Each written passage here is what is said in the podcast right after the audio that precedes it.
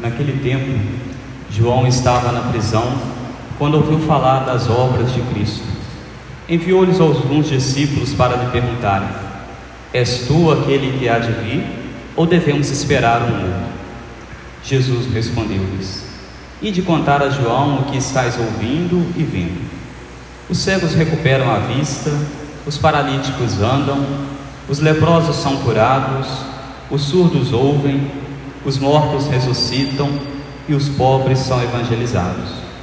Feliz é aquele que não se escandaliza por causa de mim.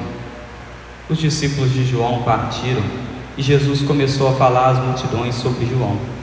Que fostes ver no deserto? Um caniço agitado pelo vento? Que fostes ver? Um homem vestido com roupas finas? Mas os que vestem roupas finas estão nos palácios dos reis. Então, que fostes ver? Um profeta? Sim, eu vos afirmo, e alguém que é mais do que profeta. É dele que está escrito: Eis que envio o meu mensageiro à sua frente. Ele vai preparar o seu caminho diante de ti. Em verdade vos digo: de todos os homens que já nasceram, nenhum é maior do que João Batista. No entanto, o menor no reino dos céus é maior do que ele.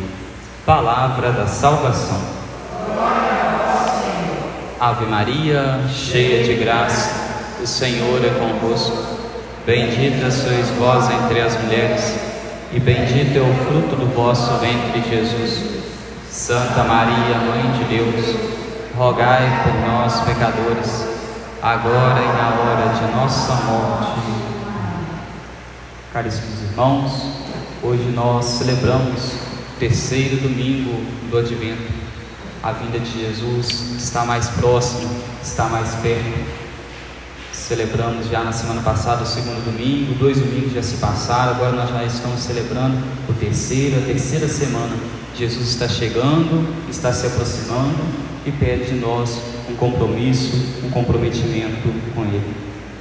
Na primeira semana ele nos convidava à vigilância, na semana passada nos chamava à conversão, com João Batista ensinando, pregando no deserto, e agora aqueles mesmos que ouviam as pregações de João Batista no deserto, sabendo que João havia sido preso, que ele estava lá na prisão, vão alguns dos discípulos lá para poder visitar João, ouvir João, e João diz a eles que é para poder eles irem até o encontro de Jesus e perguntar se Jesus era o Messias se Jesus era aquele que eles tanto esperavam, que as escrituras antigas falavam sobre ele, que João Batista pregava, então esses apóstolos, depois, esses discípulos, depois de ouvirem João falar para poder eles irem até Jesus, eles vão até Jesus, perguntam a Jesus, começam a conversar com Jesus ali, e ali quando eles chegam, eles veem que tudo aquilo que já estava sendo prometido, tudo aquilo que foi narrado na primeira leitura de hoje, já está acontecendo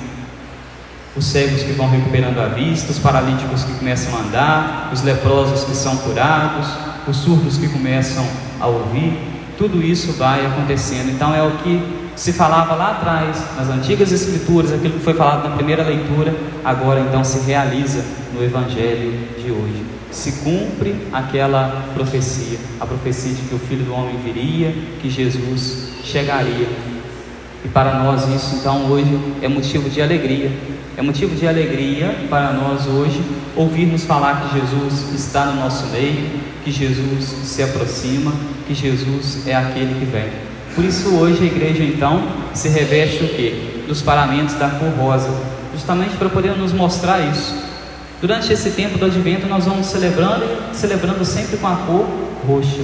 O roxo que representa isso é eu voltar o meu olhar para dentro de mim mesmo, para o meu coração, ver aquilo que precisa ser deixado de lado, aquilo que preciso cultivar, aquilo que me torna uma pessoa ruim, uma pessoa pecadora e deixando tudo isso de lado e abraçando a mensagem de Deus, a mensagem do Evangelho. E depois de eu ir fazendo essa purificação, essa separação dentro de mim, eu consigo ir percebendo que, que eu sou um filho de Deus, que um dia eu fui batizado, que eu recebi o Espírito Santo e tudo isso vai gerando em nós o que? Uma paz interior.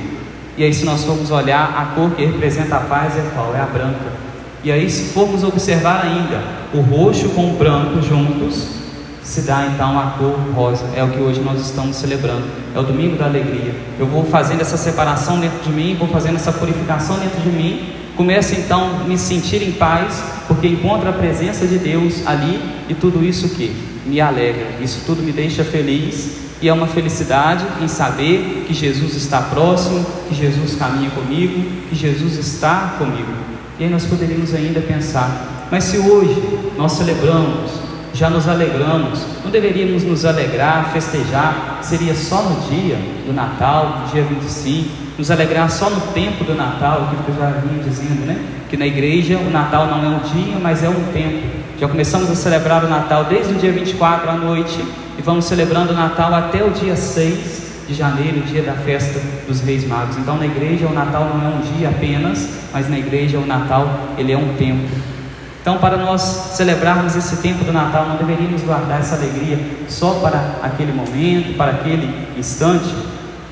A igreja vai nos ensinar o seguinte: se Jesus vem como menino, como uma criança, ele ali é acompanhado por sua mãe, sua mãe que vai gestando ele durante nove meses, preparando o seu interior para poder receber de fato depois Jesus nos seus braços. Nós, durante nove dias, vamos ir preparando o nosso coração com a novena de Natal, para poder depois recebermos Jesus também no nosso meio, nos nossos braços, no nosso coração. Depois de irmos fazendo toda essa preparação, nós poderíamos dizer o seguinte: que assim como uma mãe que se alegra no período da sua gravidez, começa a ir preparando isso, preparando aquilo, começa a ir preparando a casa, começa a ir preparando o enxoval, começa a ir preparando ali os móveis, já pensando, né? Na criança que vai chegar, na criança que vai vir, e aquilo tudo vai trazendo uma alegria para o coração daquela mãe. Mas quando aquela criança nasce, a alegria é muito maior. Nós podemos dizer que é isso que hoje nós estamos celebrando.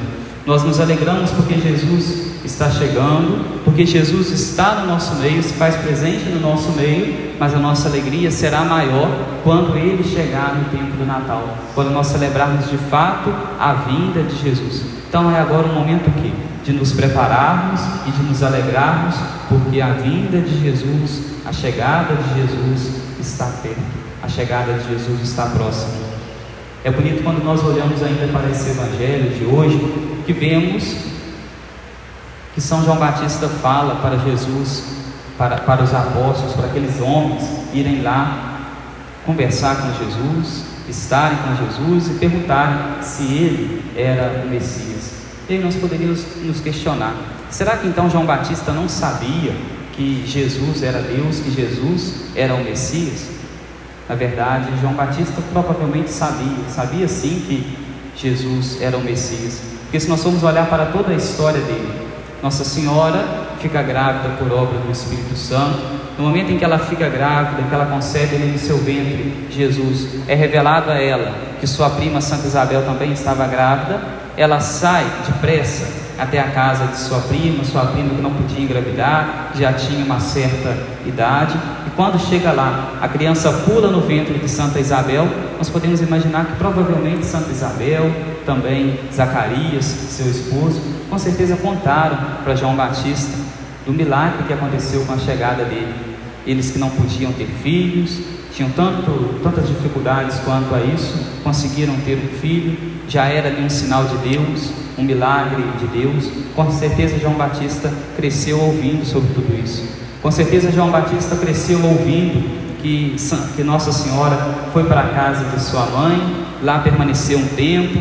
Quando ela lá chegou, ele que estava ainda no ventre dela, estremeceu, mexeu no ventre, justamente porque ali estava Jesus junto com Nossa Senhora, no ventre de Nossa Senhora. Nós podemos ir pensando tantas dessas coisas, talvez até mesmo um convívio. João Batista e Jesus, que eram primos, enquanto crianças às vezes que estavam ali juntos. Então nós vemos que provavelmente João Batista sabia que Jesus era Deus, que Jesus era o Messias esperado. Mas por que então ele pede para eles irem até lá, fala com ele para eles irem e lá perguntarem se ele era o Messias? Aqui é para poder, nós poderíamos dizer, uma forma de catequese. João Batista que tantas vezes ensinou, tantas vezes pregou para aqueles discípulos, agora precisava que aqueles discípulos descobrissem que tudo aquilo que era daquela pregação, todo o fruto daquela pregação, tudo aquilo que era falado, tudo aquilo que ele anunciava, já estava acontecendo. Jesus estava ali agora, naquele momento, diante deles. E era preciso então que eles seguissem a Jesus, ficassem com Jesus. Hoje nós podemos dizer então que a liturgia de hoje nos convida a isso. Nos convida a irmos ao encontro de Jesus, conversarmos com Jesus, estarmos com Ele. Talvez tantos irmãos hoje gostariam de estar presente em uma igreja, ouvir a palavra de Deus, poder conversar com Jesus, comungar de Jesus na Eucaristia, mas às vezes não tem essa oportunidade. Não tem essa oportunidade porque às vezes se encontram em um hospital, se encontram num leito, se encontram às vezes em casas, possibilitado de sair de casa. Outras pessoas às vezes gostariam de estar presente hoje, ouvindo a palavra de Deus, mas que por um motivo ou outro às vezes precisam ficar também de companhia com essas pessoas já doentes, enfermos. Nós hoje temos a oportunidade de estarmos aqui na igreja, ouvir a palavra de Deus, ouvir aquilo que João Batista disse: ide até Jesus, conversai com Jesus, procurai saber se ele é o Messias. É como se São João Batista dissesse para nós também hoje de manhã.